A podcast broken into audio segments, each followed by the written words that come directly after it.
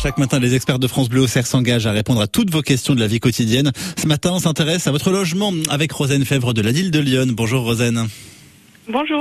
Et on va notamment s'intéresser au concept de syndic bénévole. Est-ce qu'on peut créer des syndics bénévoles dans une copropriété?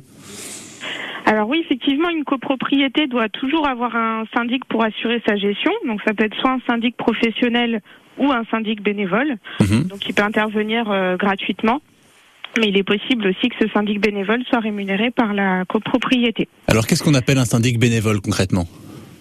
Alors le syndic bénévole est un des copropriétaires de l'immeuble euh, qu'il euh, qu'il est amené à gérer. Il assure les mêmes missions que le syndic professionnel.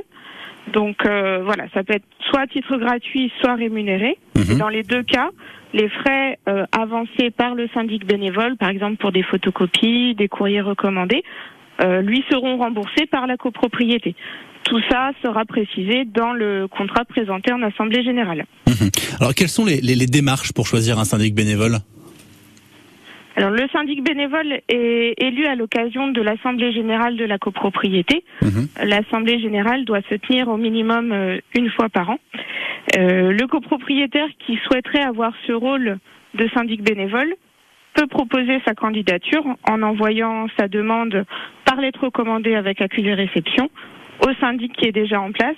Alors bien sûr, avant la convocation de l'assemblée annuelle, euh, et il devra accompagner sa demande du, contrat qu'il propose à la copropriété. Mhm, évidemment. Alors, euh, est-ce que les, missions d'un syndic bénévole sont euh, différentes de, des missions d'un syndic professionnel? Alors non, ce, ce sont les mêmes missions. Donc le syndic bénévole, il va avoir notamment pour mission euh, de faire respecter le règlement de copropriété, Mhm.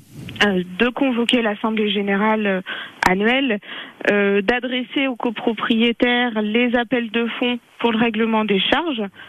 Il doit administrer de manière générale l'immeuble euh, et euh, assurer la gestion comptable et financière de cette copropriété, euh, tout comme un syndic professionnel le ferait. Pour en savoir plus, rendez-vous sur le site internet de la DIL de Lyon où on vient vous voir directement à la DIL 89. Merci beaucoup Rosane d'avoir été avec nous ce matin. Merci à vous, bonne Une journée. très belle journée, à bientôt, au revoir. 8h19 sur France Bleu. On jette un œil sur votre météo, ça commence